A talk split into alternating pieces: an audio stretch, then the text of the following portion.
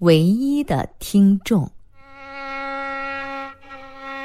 用父亲和妹妹的话来说，我在音乐方面简直是一个白痴。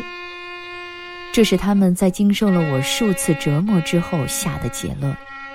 在他们听来，我拉小夜曲就像在锯床腿。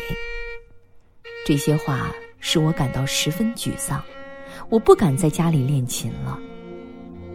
我发现了一个练琴的好地方，楼区后面的小山上有一片树林，地上铺满了落叶。一天早晨，我蹑手蹑脚地走出家门，心里充满了神圣感，仿佛要去干一件非常伟大的事情。林子里静极了。沙沙的足音听起来像一曲悠悠的小令。我在一棵树下站好，庄重地架起小提琴，像举行一个隆重的仪式，拉响了第一支曲子。但我很快又沮丧起来，我觉得自己似乎又把句子带到了树林里。我感觉到背后有人，转过身时吓了一跳。一位极瘦极瘦的老妇人静静地坐在木椅上，平静地望着我。我的脸顿时烧起来，心想：这么难听的声音，一定破坏了这林中的和谐，一定破坏了这位老人正独享的幽静。我抱歉地冲老人笑了笑，准备溜走。老人叫住了我说：“是我打扰了你吗，小伙子？不过……”我每天早晨都在这儿坐一会儿。一束阳光透过叶缝照在他的满头银丝上。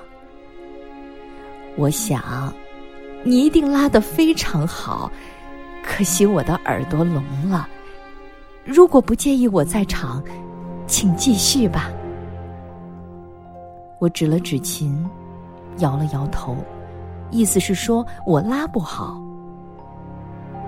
也许我会用心去感受这音乐。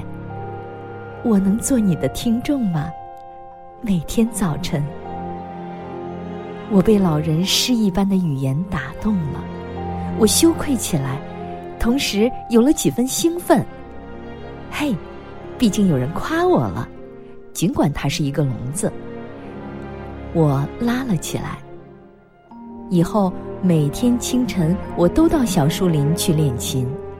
面对我唯一的听众，一位耳聋的老人，他一直很平静地望着我。我停下来时，他总不忘说上一句：“真不错，我的心已经感受到了。谢谢你，小伙子。”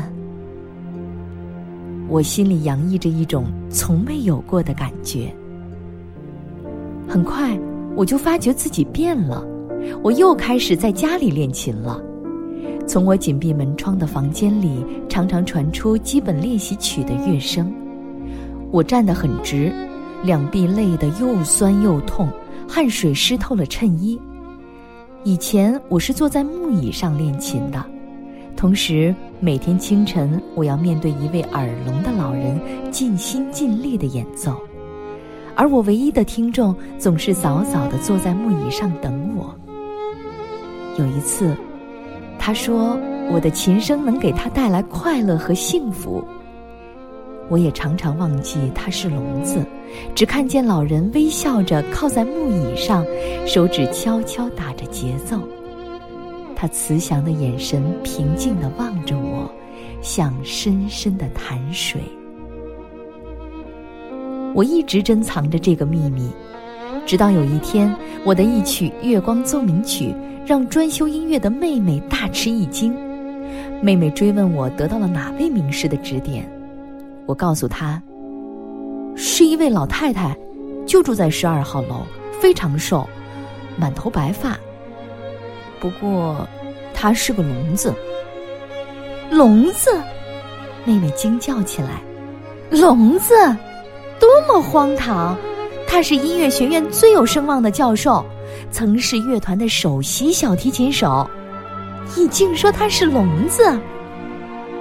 后来，拉小提琴成了我无法割舍的爱好。我能熟练地拉许多曲子。在各种文艺晚会上，我有机会面对成百上千的观众演奏小提琴曲。那时，我总是不由得想起那位耳聋的老人，那清晨里我唯一的听众。